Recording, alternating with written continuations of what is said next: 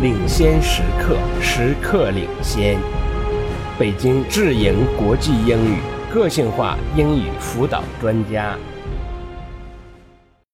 Now get ready to answer the questions. You may use your notes to help you answer. Listen again to part of the lecture, then answer the question. Patents are known as intellectual property and recognized as being intangible, which means, although they cannot be touched, they are an asset.